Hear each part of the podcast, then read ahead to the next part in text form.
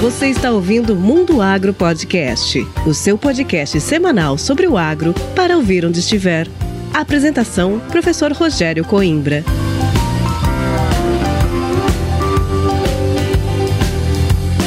Começa agora mais um episódio do Mundo Agro Podcast, o seu podcast semanal sobre o agro para ouvir onde estiver e quando quiser. No episódio de hoje, eu, professor Rogério Coimbra, converso com dois grandes amigos, o Matheus Batistella e o Ramon Bicudo. Aproveitando a vinda deles a Sinop para coleta de dados a campo e também uma reunião que nós tivemos no Laboratório de Análise de Sementes da UFMT, eu os convidei para falar um pouco sobre o projeto do programa Rural Rural Sustentável, ao qual eu tenho a honra de fazer parte do time juntamente com eles. O Dr. Matheus Batistella é pesquisador da Embrapa Agricultura Digital e da Unicamp, e o Dr. Ramon Bicudo é professor e pesquisador na Unicamp. O projeto Rural Sustentável tem o objetivo de mitigar as emissões de gases do efeito estufa e aumentar a renda de pequenos e médios produtores rurais no bioma cerrado promovendo a adoção de tecnologias que sequestram carbono, como é o caso dos sistemas de produção agrícola integrados. Bem, eu vou deixar o Matheus e o Ramon contarem melhor como funciona esse projeto e como são feitas as coletas de dados. Vamos lá!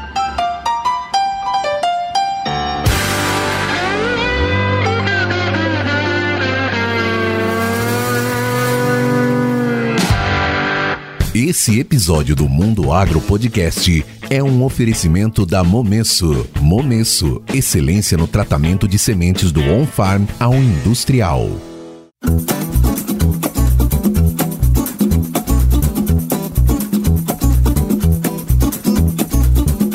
E hoje, aqui dentro do laboratório de sementes da UFMT de Sinop, eu tenho a honra de receber dois grandes amigos, pesquisadores, que me convidaram e deram a oportunidade de trabalhar com eles num edital chamado Rural Sustentável. E aproveitando a vinda deles nessa empreitada, né, nessa expedição que eles estão fazendo aqui no Mato Grosso, eu aproveitei para trazê-los para o Mundo Agro Podcast. Matheus Batistella, Ramon Bicudo, sejam muito bem-vindos ao Mundo Agro Podcast. Muito obrigado, Rogério. Prazer. Obrigado, Rogério. Ó, e esse bate-papo aqui é presencial, é do jeito que a gente gosta, né? Aproveitando a vinda de vocês aqui, eu não podia deixar de convidá-los para falar um pouco sobre esse projeto. Nós estamos tão acostumados a falar e trabalhar com a parte de tecnologia propriamente dita, assim como adubação, qualidade de sementes, mas é muito interessante entender alguns trabalhos que podem ser feitos para se diagnosticar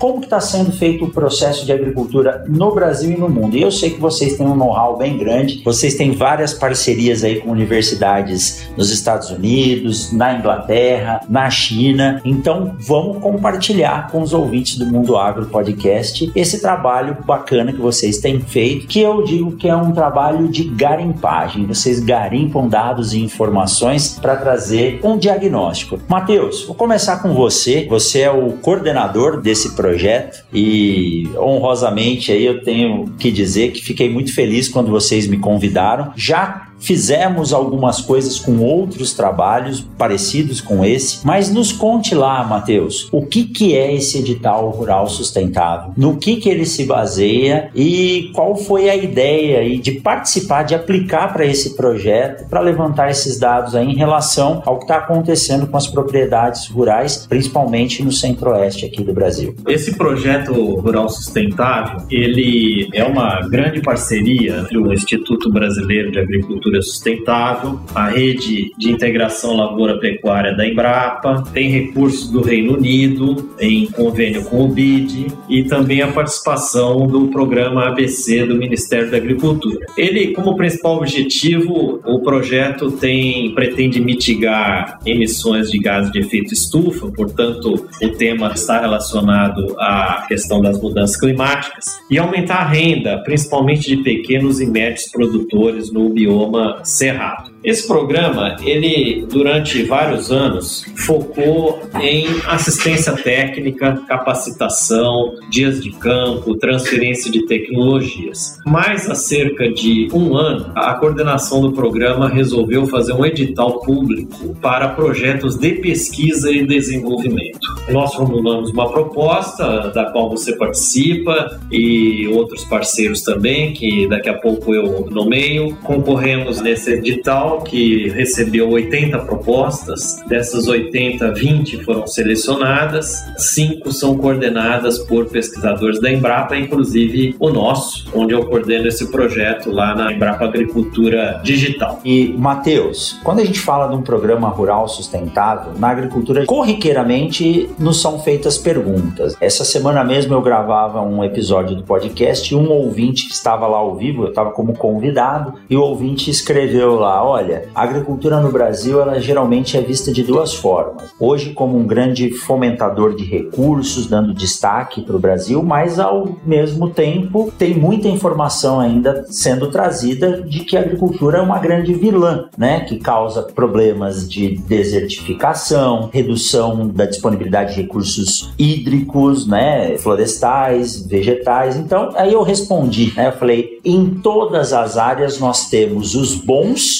e os ruins. O problema é que o ruim ele sempre se destaca mais. Em relação a esse ponto de vista, tem algum objetivo de se destacar se essa intensificação da agricultura causa problemas, mudanças ambientais ou se nós temos a possibilidade de ver que não somente isso, se a agricultura pode ser também uma fonte de retenção de carbono no solo, recuperar aquele carbono que a indústria tem que emitir, porque a gente depende disso para a evolução. Nós temos um objetivo, um ponto de vista desse, nesse macro, não necessariamente no nosso projeto, mas no macro do rural sustentável? Sim, o projeto ele tem exatamente esse objetivo, uh, o projeto rural sustentável, né, que engloba várias iniciativas, e o nosso projeto em particular tem um foco de procurar exceções, projeto, porque o que é comum todo mundo conhece. Exato.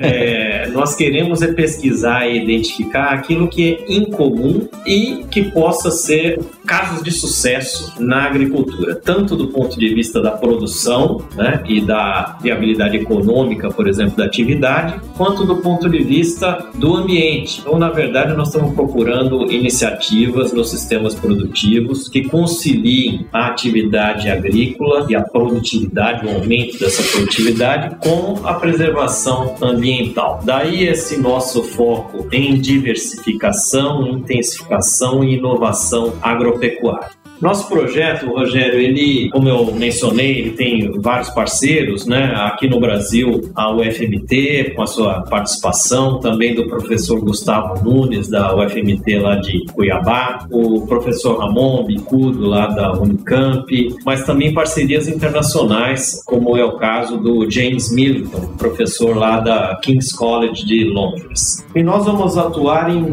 duas escalas. O projeto tem uma dimensão que nós chamamos de multi escalar. Uma escala que é mais regional, ou é um modelo baseado em agentes que nós vamos gerar para o cerrado, o bioma cerrado, particularmente nos quatro estados de atuação do PRS, o Programa Rural Sustentável, que é Mato Grosso, Mato Grosso do Sul, Goiás e Minas. Esse modelo vai permitir a formulação de cenários relacionados a mudanças climáticas, a variações na produtividade, sempre em escala regional, particularmente como consequência das mudanças de uso da terra nesses estados, nesse bioma, mas também o projeto tem uma dimensão ou uma escala de análise que é local, ao nível da propriedade rural. Então é por isso que nós estamos aqui no Mato Grosso fazendo visitas a esses produtores que são unidades demonstrativas do projeto rural sustentável, justamente para identificar essas exceções que possam levar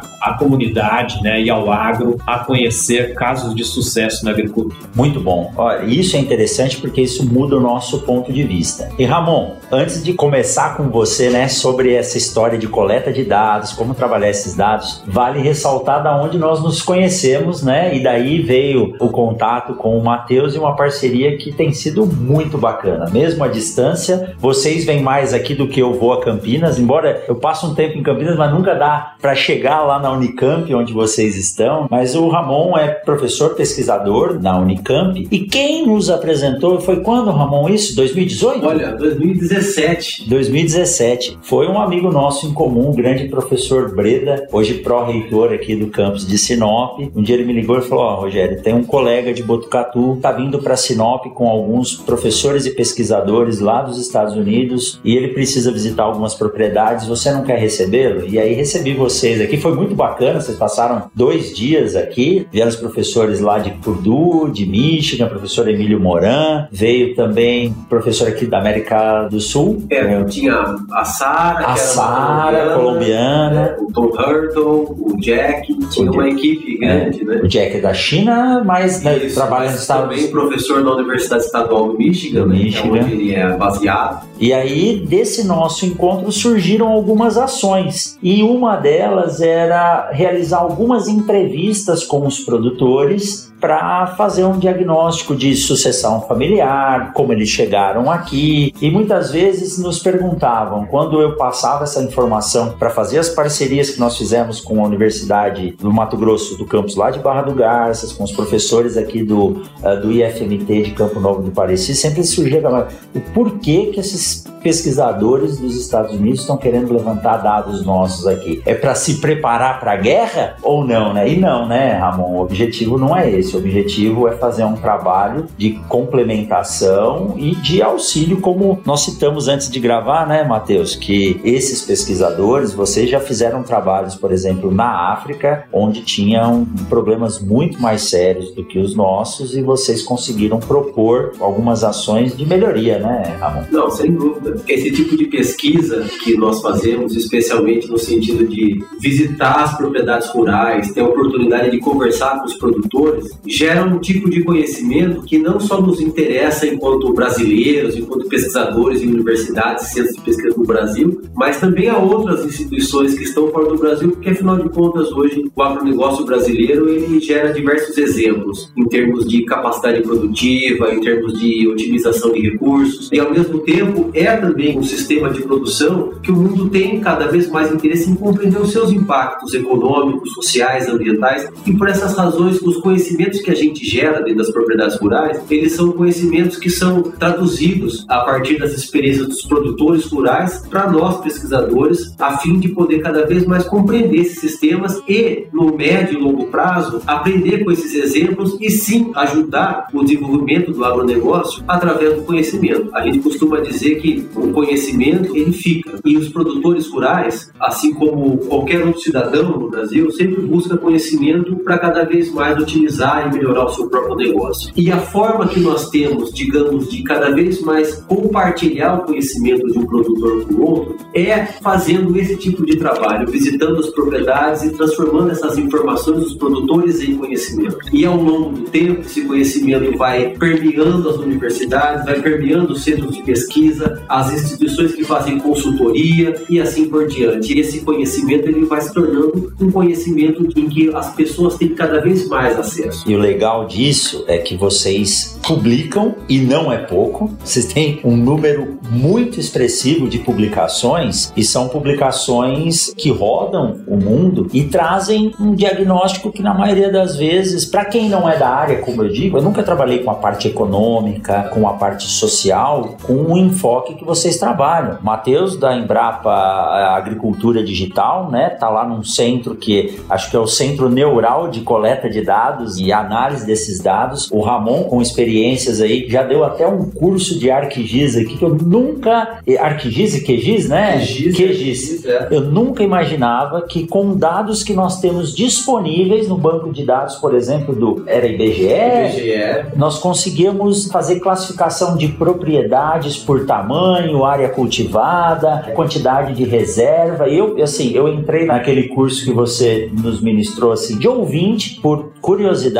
nós fizemos o diagnóstico de Botucatu, né? Morei lá por 10 anos e não imaginava a quantidade e variação de propriedades por tamanho que tem lá. Então, nós temos, graças a institutos de pesquisa como a Empresa Brasileira de Pesquisa Agropecuária, Embrapa, as universidades, esses levantamentos e dados históricos que nos dão embasamento, mas a gente precisa entender o que está acontecendo hoje, tá? E aí eu lhe pergunto, o Ramon, como que funciona o entendimento desses cenários? E vou puxar aqui uma questão que ela é delicada, mas a gente tem que lidar. O cenário e essa visão que a gente tem de mudança climática queira ou não queira, nós estamos vivendo isso aqui no Mato Grosso. Alguns mais antigos, Mateus, dizem que é cíclico, né? A cada sete anos ocorre um período de seca ou um período de chuva excessiva, mas nos 16 anos que eu estou aqui, eu estou percebendo uma necessidade de mudança da época de semeadura, que antigamente, começo de setembro, já começava a chover bem. Hoje, se nós observarmos os gráficos do IMEA, do início e da porcentagem de semeadura, 16 de setembro, que é um dia após a liberação do vazio sanitário, você tem aí até o fim de setembro, comecinho de outubro, no máximo 5% da área semeada com o processo de semeadura efetuado. Não sei se é porque ela tem aumentado ano a ano, mas eu acredito é porque realmente nós não temos água e esses 5% aí são os irrigantes. E aí hoje a gente vê lá a partir de 10 de outubro o pico real, porque aí o produtor sabe que tem água suficiente no solo. Então nós estamos vendo aí um encurtamento do período que a gente pode plantar a soja, o milho, o algodão. Como funciona o entendimento desses cenários? Aí, Matheus, vocês podem casar essas ideias para nos passar isso? E como que vocês imaginam estudar isso, que é um estudo mais macro, diferente daquele que vocês passam em produtor por produtor, entendendo o que está acontecendo nas micro-regiões? É, olha, Rogério, a questão das mudanças climáticas,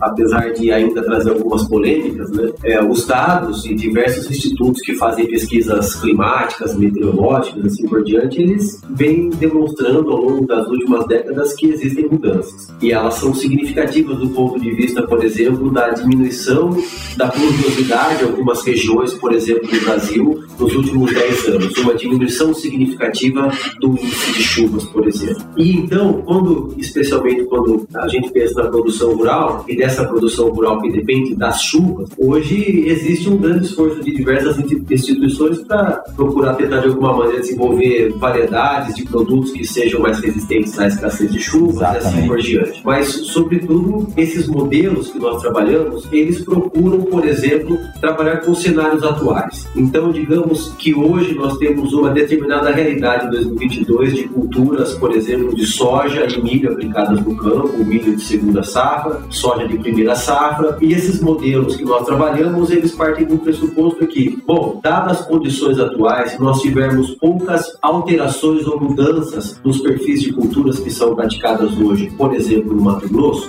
e considerando as condições de mudança nos regimes de chuva, nos regimes de calor ou temperatura no Mato Grosso, como é que deve se comportar as áreas de produção de grãos, de soja e milho, por exemplo, hoje no estado, daqui a 30, daqui a 40 anos, ou daqui a 10 anos, num prazo mais curto. Então, o que esses modelos que a gente vem desenvolvendo, eles procuram nos trazer alguns cenários em relação aos possíveis impactos que uma diminuição significativa de chuva poderia trazer. E esses resultados eles acabam desagando em possíveis contribuições para se ajudar a formular novos conhecimentos no sentido de como a gente pode mitigar os riscos. Né? Então a gente vê muito produtor hoje dizendo, ou talvez não muitos, mas poucos, dizendo, olha, talvez seja melhor a gente determinar algumas áreas da nossa propriedade rural, por exemplo, para trabalhar melhor o solo, permitir que algumas outras culturas, que não somente a soja e o milho, cresçam num determinado ano, numa determinada fase do ciclo anual da fazenda, para criar maior diversidade de raízes, tentar reter mais água, produzir mais biomassa e assim talvez criar uma situação para o um próximo ano agrícola em que se houver um período de chuva curva ou de escassez maior, a cultura agrícola possa ter um pouco mais de condições de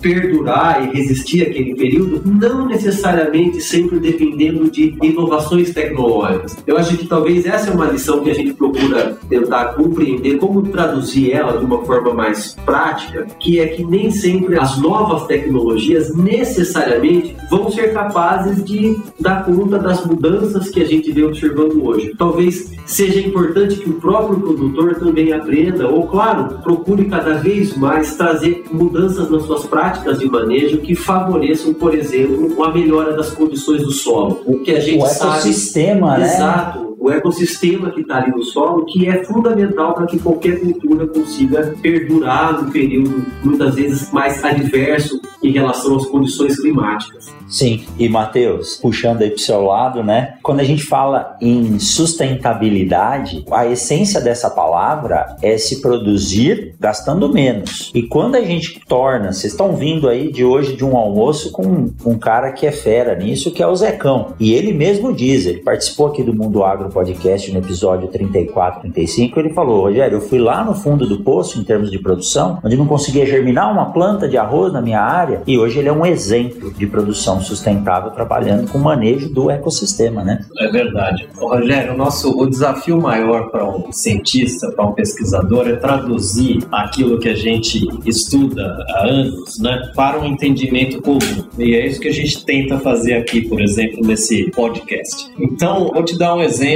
que todos vão entender. Há 30 anos atrás, você lembra que era lugar comum arar a terra, deixar o solo exposto, né? A gente falava que aquele campo tava limpinho, né? Bonito. Que era só gradear que ia ficar uma beleza para plantar, né?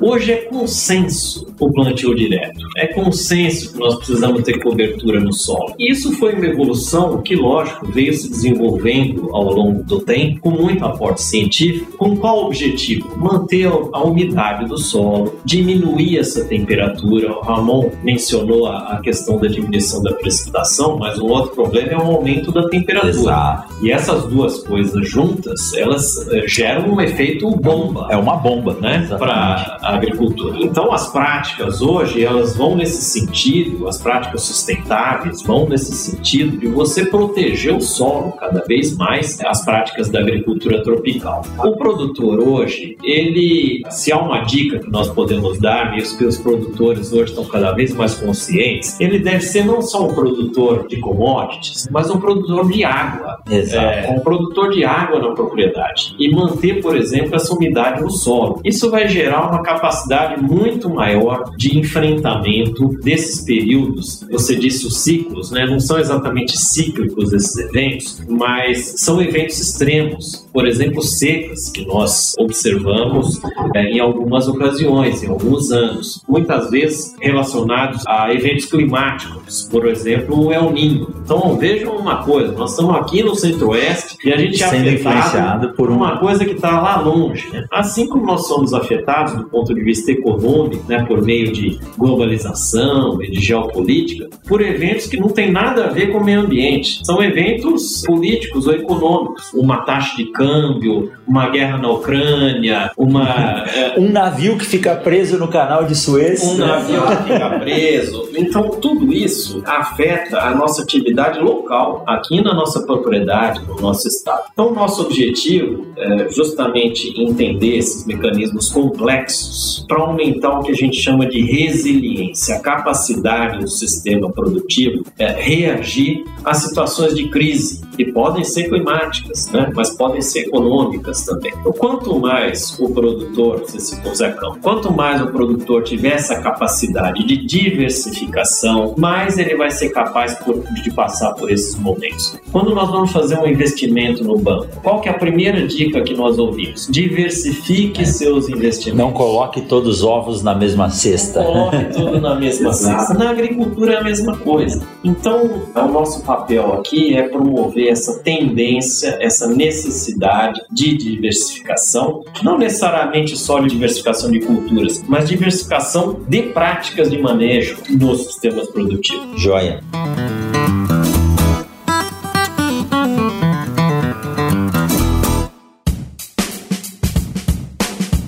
Vamos aproveitar esse intervalo para convidar você a conhecer e participar do 21º Congresso Brasileiro de Sementes, que acontecerá entre os dias 12 e 15 de setembro em Curitiba, no Paraná. O maior evento do setor de sementes do Brasil. Vai reunir mais de 40 empresas expositoras, 60 palestrantes e moderadores e mais de 700 trabalhos científicos serão apresentados. Além do simpósio de sementes forrageiras, do simpósio de sanidade de sementes e do simpósio de sementes florestais.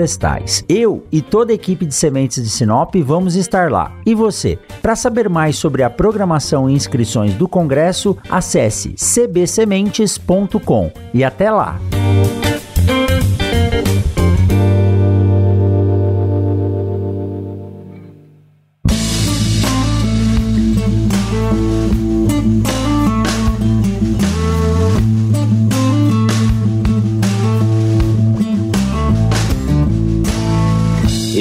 Matheus e Ramon, vocês estão falando, né, de entender esses dados. O Ramon falou pensar 10, 20, 30 anos à frente, porque a gente sabe que o nosso sistema é um sistema agressivo para a produção. Nós vimos aqui no eixo 63, entre Sorriso e Nova Mutum, problemas de abertura de vagem, de quebra de haste, e não é com um material só. E aí, a questão que você acabou de citar, Matheus, do solo ser uma caixa d'água. Olha lá, Fernando Marim, aluno que já a gente já entrevistou ele no outro projeto, né, o seu Elísio também, ele saiu daqui, falou, professor, eu quero ir lá na Bahia ver como eles produzem lá. Aí mandamos ele para lá no estágio obrigatório, ele passou quase seis meses, prorrogou até, porque ele queria entender o sistema lá. E ele voltou e falou, professor, eu tenho que fazer integração com braquiária nas minhas lavouras. Porque na Bahia, oeste baiana, região do Matopiba, é notório que tem períodos de veranico de até 15, 20 dias. E tem um Leandro, que é um pesquisador, é um agrônomo trabalha lá, que mostra também esses sistemas de integração. A planta onde teve braquiária no sistema, você tem uma caixa d'água no solo, porque a braquiária ela explora o solo, ela interage com micro-organismos, o sistema ecológico está ativo ali, a matéria orgânica é uma esponja para água, então a água está guardada lá. Hoje, o grande segredo da produção de alimentos no mundo é saber guardar água e não um tanque para irrigar, mas guardar água onde ela fica mais bem disposta para a planta, que é no próprio solo. E o legal disso é que vocês, nessa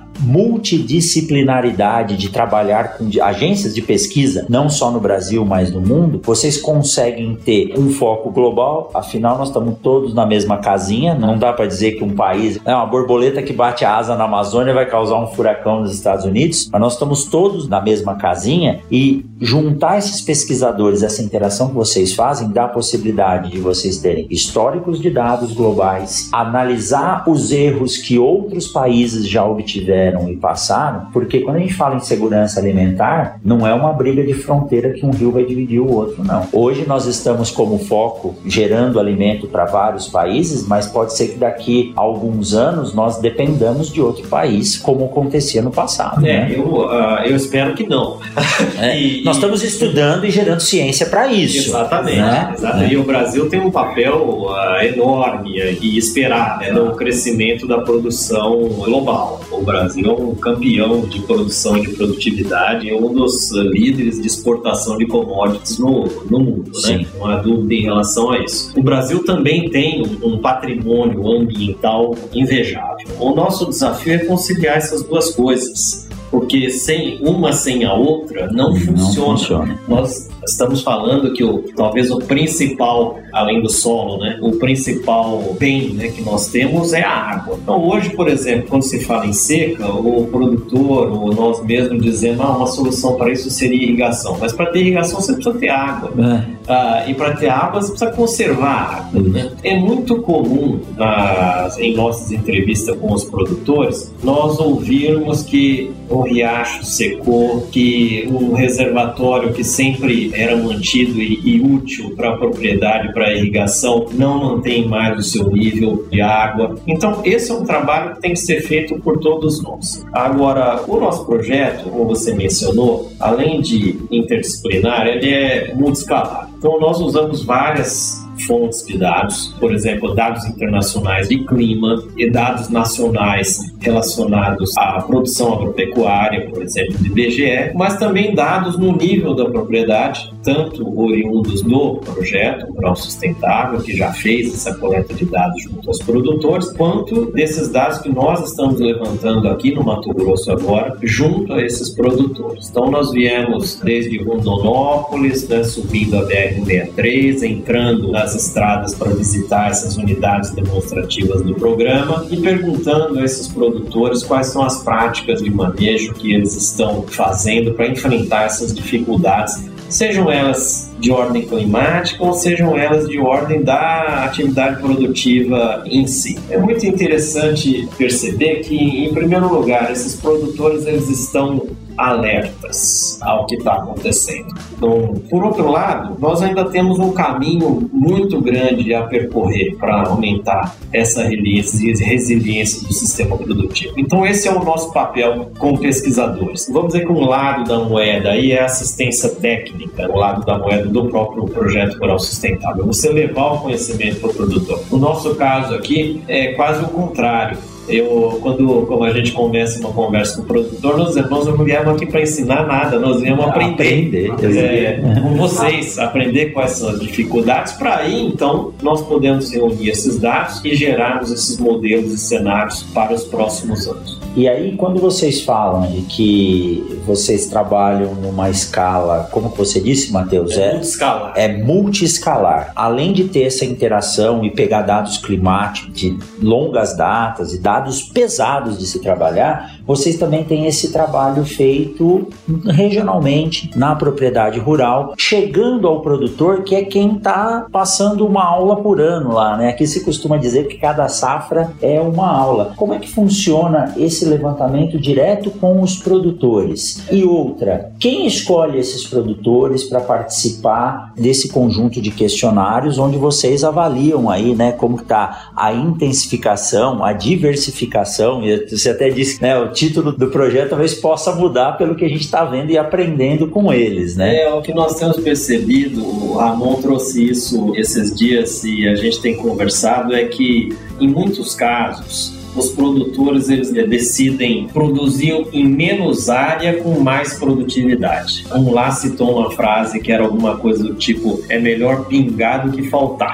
é, o mesmo você vê no caso do plantio de soja ou do milho. Às vezes é melhor você concentrar numa determinada área, com plantio, fazer rotação, do que você plantar a área toda com uma produtividade mediana. Então, esse trabalho com os produtores, é, para nós, ele é talvez a parte mais importante do projeto porque a ecologia, assim como a agricultura, a gente aprende com os pés. Você tem que ir ao Tocar. campo, ver o que está acontecendo. É muito fácil a gente falar coisas do nosso escritório, do nosso computador, mas no campo a realidade é outra, né? E a dificuldade é muito grande. Então, só o produtor conhece como ninguém esse desafio e é por isso que nós estamos fazendo esse levantamento com os produtores, que são produtores de leite, são produtores de látex da seringueira, produtor de flor, produtor de grãos, produtores estão inseridos em diversas cadeias produtivas, muitas vezes mais do que uma, e lidando com esse desafio de conciliar a preservação ambiental com a produtividade e com a produção agrícola. E é legal que eles estão muito inteirados com isso, né? Hoje a informação, como você me mostrava, vocês vindo para cá, os produtores mandando mensagem, ansiosos para que vocês cheguem lá. E Ramon, como funcionam esses questionários? Eu já tive a oportunidade de ir a algumas propriedades, levar vocês em algumas propriedades, porque hoje a gente olha aqui um conjunto de folhas com um conjunto de questões. Eu tive a oportunidade de participar do alinhamento de um questionário que ele veio pré-moldado e em cima disso nós pudemos compor algumas questões, eu dei até alguns pitacos, algumas opiniões. E como é que é? Vocês passam nos produtores, fazem essa entrevista, tem perguntas que desde o que ele produz, né, até qual a expectativa dele de ampliar ou reduzir a produção, o que, que ele entende em termos de como utilizar a reserva dele. Muitos produtores hoje dizem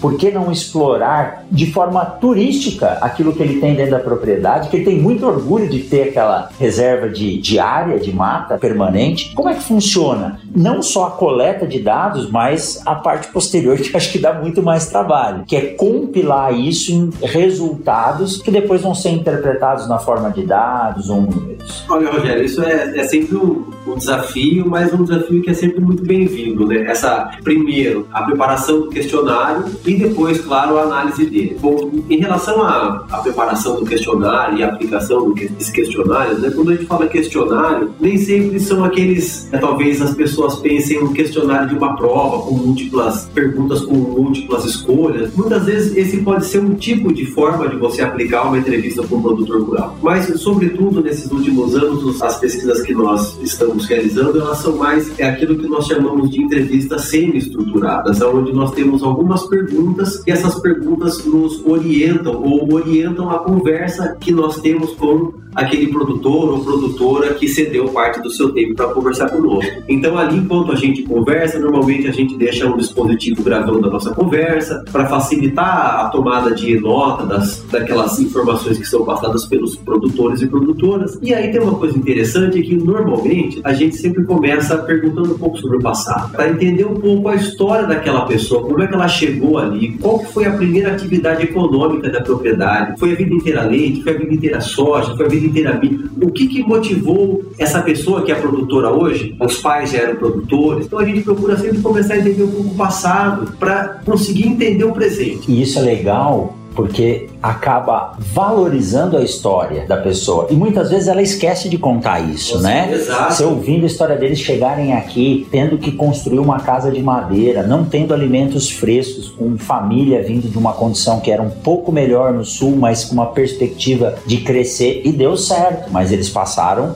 né, alguns desafios grandes e é legal ouvir Exato. isso deles, são, né? são histórias ricas, ricas de conteúdos, ricas de. são histórias muitas vezes de aventuras. Às vezes você fala, pô, isso aqui daria até um livro, daria um filme de É aventura, porque as histórias são variadas e são muito ricas, e especialmente quando as entrevistas elas começam mesmo com essa questão histórica. A pessoa se sente também valorizada por poder contar sua história para outras pessoas. Sim. E a gente acaba repassando isso para frente também, né? porque a gente acaba se tornando contador de histórias. Bom, e então, essas entrevistas, para além né, dessa questão histórica, a gente procura tentar entender, por exemplo, quais são as mudanças dentro das práticas de manejo que aquele produtor executa na sua propriedade, o, o que, que essa pessoa faz hoje para produzir, por exemplo, a sua soja e seu milho, quais são as práticas de manejo que essa pessoa adota. Essa pessoa faz um tipo de produção mais convencional ou ela vem procurando tentar trabalhar com diferentes formas de diversificação ou de culturas de segunda safra ou controle ou manejo integrado de pragas. O que, que essa pessoa vem fazendo ao longo do tempo que ela entende que são mudanças na sua propriedade? Para dar a entender também quais são as motivações dessas mudanças. Essas motivações são resultantes da percepção de uma maior necessidade de controle melhor das pragas que vem surgindo ou ah, uma busca por uma melhor qualidade do grão produzido, por exemplo, para buscar diferentes mercados ou conseguir um preço prêmio. Então a gente procura tentar desvendar um pouco as motivações dos produtores para compreender o porquê de eles estarem fazendo a sua produção da maneira como estão fazendo. Ou, por exemplo, um produtor que agora fala: Olha, eu tenho uma reserva legal e pretendo fazer uma exploração legal da minha madeira, porque aqui existe um potencial, o Código Florestal permite fazer a exploração de reservas legais, desde que manejadas com a aprovação dos órgãos ambientais, e isso é uma fonte de renda importante. A madeira é um recurso que tem muito potencial, tem muito valor agregado. Então, às vezes, o produtor, depois de muitos anos, começa a perceber outros valores dentro da propriedade. Como você mesmo mencionou, muitos pro- produtores, num determinado momento, começam a perceber os outros valores das atividades não rurais, que a gente chama, quer dizer, olha, aqui na minha propriedade agora eu estou fazendo uma área para receber escola, receber turista, é, fazer um hotel, fazenda aqui. Quer dizer, isso começa a mostrar também algumas mudanças da forma como os produtores pensam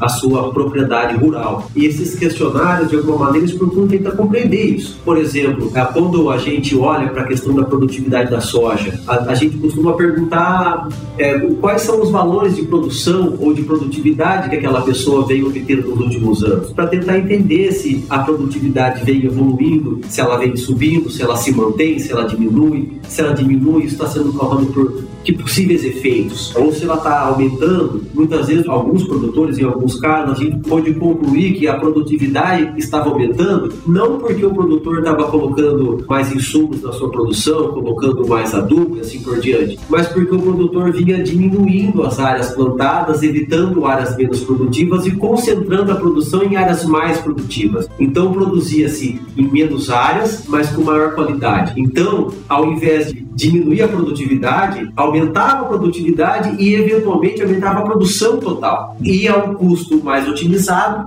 e nesse caso aumentando o ganho líquido. Então esses questionários eles nos ajudam a compreender essa dimensão que é da porteira para dentro, que nos interessa muito. É esse tipo de informação ela alimenta novas ideias e novas pesquisas para depois conseguir pensar em como otimizar do ponto de vista agronômico, do ponto de vista econômico, as práticas de manejo dentro da propriedade rural. Agora, isso é interessante, Rogério, porque nós podemos confrontar essa descrição qualitativa, esses dados e essas informações que nós estamos coletando no campo junto aos produtores, no tempo e no espaço, com outros dados de outras fontes. Então, hoje, por exemplo, nós temos o CAR, é o Cadastro Ambiental Rural, e nós temos uma multiplicidade, por exemplo, de dados espaciais, de dados climáticos, dados temporais, imagens de satélite. Então, essa história que o Ramon mencionava da atividade, da propriedade, nós podemos reconstruir também por meio de análise utilizando geotecnologias. Então a ideia é fazer uma integração desses dados de campo com outros dados de outras fontes para reconstruir essa história e a partir disso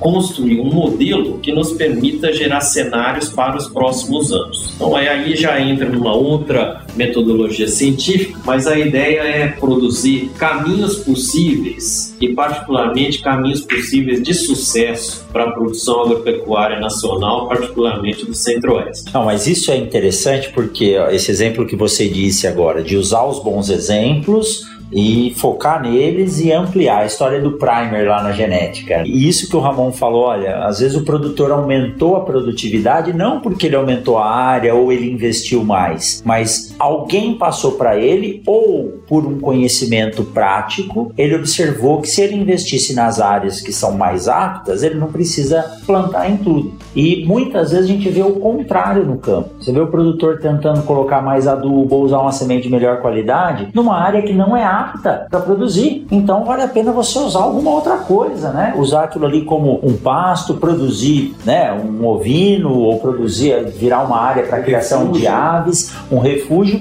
ou transformar aquilo ali em aumento de área de reserva, porque aí tem até essa comutação dentro de uma região. Então eu acho que essa é a essência desses projetos. Conseguir levantar dados, dados de sucesso que podem ajudar aquela bacia hidrográfica, aquela região, aquele estado ou aquele país a produzir de forma mais sustentável. Os recursos são finitos, nós temos que economizar, o produtor precisa gastar menos para poder se manter no campo e não simplesmente arrendar suas áreas. É, é claro que o produtor ele tem conta para pagar, certo? Então ele precisa ter resultados de curto prazo. Exato. Resultado na safra atual, na próxima safra que já está comprometida. Mas o produtor também precisa ter uma visão de médio e longo prazo, principalmente num cenário de mudanças que nós estamos vivendo atualmente, sejam elas mudanças climáticas, mudanças econômicas, mudanças políticas, sociais,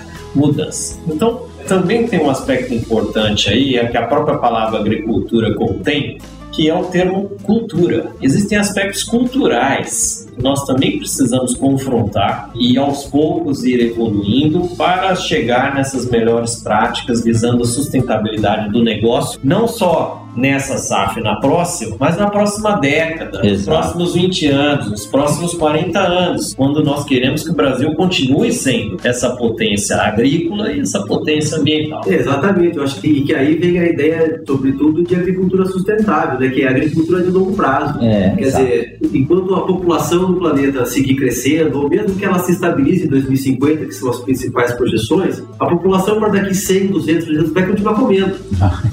Então a agricultura não pode ser pensada como um negócio de curto prazo. Né? A agricultura sustentável, para ser sustentável, ela tem que se pensar ao longo das décadas. Eu acho que esse é o, digamos, o, o princípio assim fundamental para se pensar na sustentabilidade. É tempo, é longo prazo. E aí a gente falou muito em conhecimento, conhecimento, da importância de tirar conhecimento e os projetos de pesquisa como esse que nós fazemos. A agricultura brasileira não seria o que ela hoje se não fosse conhecimento acumulado ao longo dos anos, através de muitas pesquisas, através de muito empirismo de produtor rural e quando a gente escuta as histórias lá atrás da Embrapa, lá no começo da Embrapa, a gente escuta muita história de embrapiano que vinha para o meio da zona rural e passava meses com o produtor rural em fazenda. Fazendo o quê? Aprendendo. Aprendendo. Aprendendo. Aprendendo e depois traduzindo isso em conhecimento, que depois virava nova ação, virava nova experiência, depois voltava para o campo, depois tinha o feedback, via se dava certo, o que dava certo levava para frente, o que dava errado deixava e assim por diante. Então, a agricultura brasileira hoje ela é fruto de uma revolução de conhecimentos que o Brasil, há algumas décadas atrás, resolveu abraçar. E se a gente pensar que a agricultura vai continuar sendo um motor de desenvolvimento, de produção de alimentos que tem que ser, que a gente acredita nisso, ela só seguirá sendo o que ela é e só poderá melhorar se a gente continuar produzindo conhecimento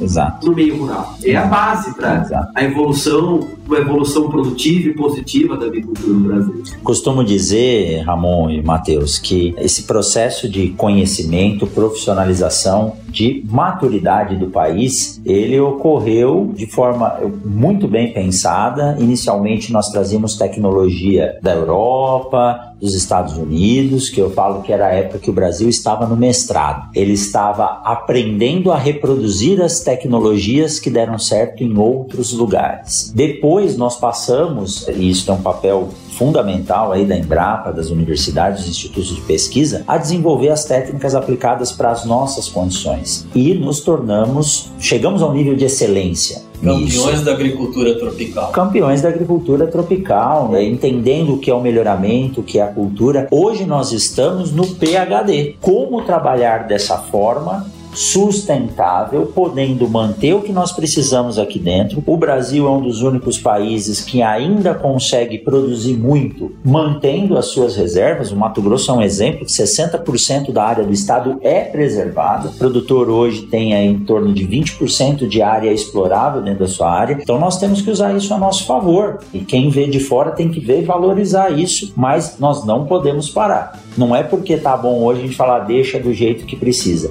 E há uma profissionalização do setor rural, seja na capacitação de profissionais, nas famílias, que é aquilo que a gente chamava de puramente agricultura familiar, eles estão se profissionalizando, se tornando holdings, usando a empresa agrícola, a fazenda, como uma empresa com toda a estrutura organizacional, seja ela de controle financeiro, seja ela de controle administrativo, e isso dá dados palpáveis para que a gente possa evoluir cada vez melhor nesse processo. Né? O Mato Grosso é um estado singular e você citou aí essa área utilizada da propriedade, ela muda dependendo do bioma, né? Sim. O Mato Grosso é um estado tem três, que né? tem três biomas, né? Então tem a Amazônia, tem o Cerrado, tem o Pantanal, que são realidades diferentes. Assim como as propriedades em si são realidades diferentes. E assim como os produtores em si veem o mundo de formas diferentes.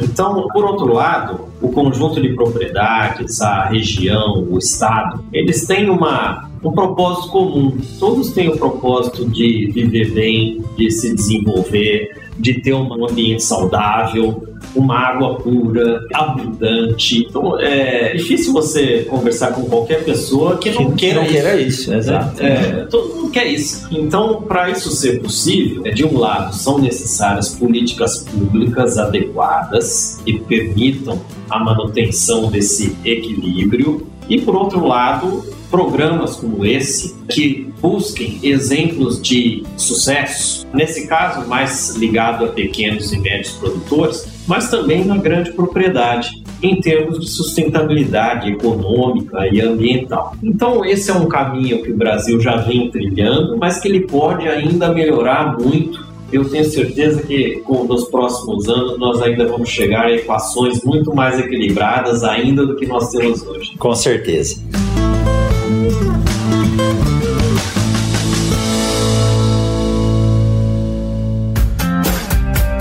Siga o Mundo Agro Podcast nas redes sociais: Instagram, Facebook e Twitter. Arroba Mundo Agro Podcast.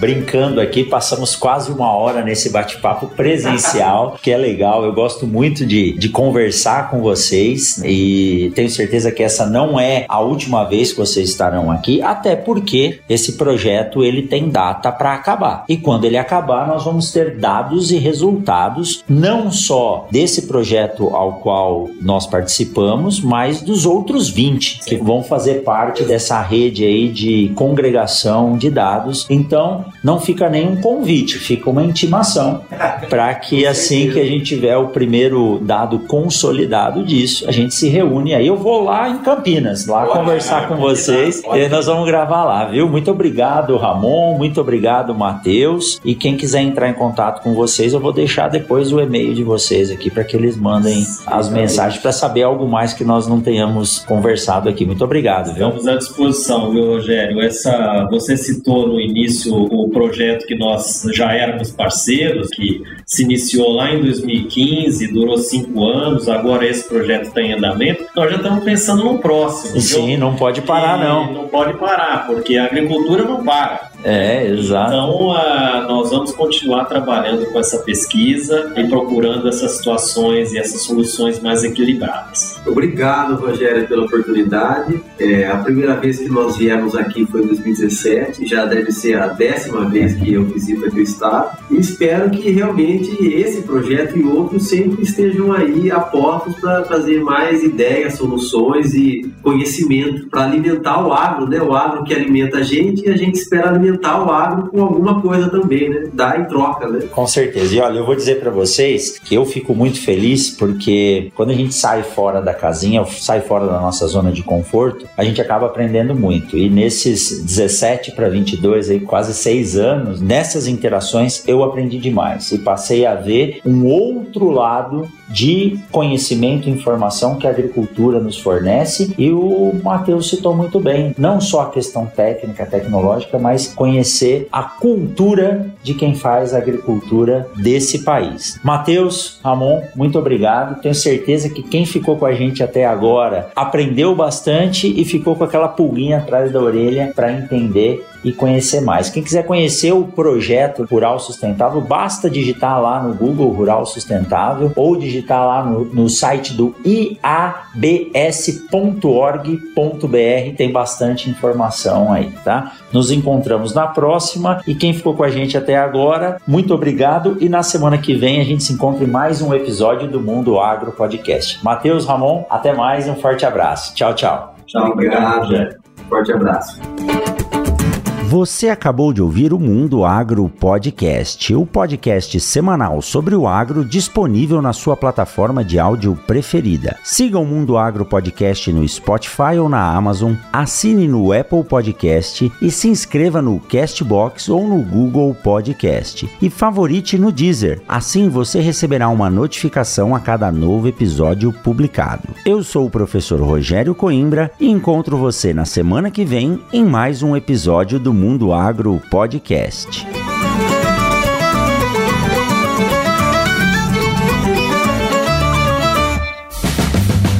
Você ouviu o Mundo Agro Podcast.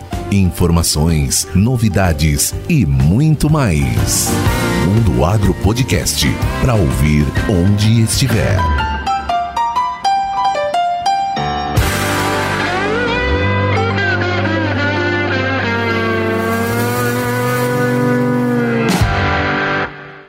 Este podcast foi editado por Tiago Augusto.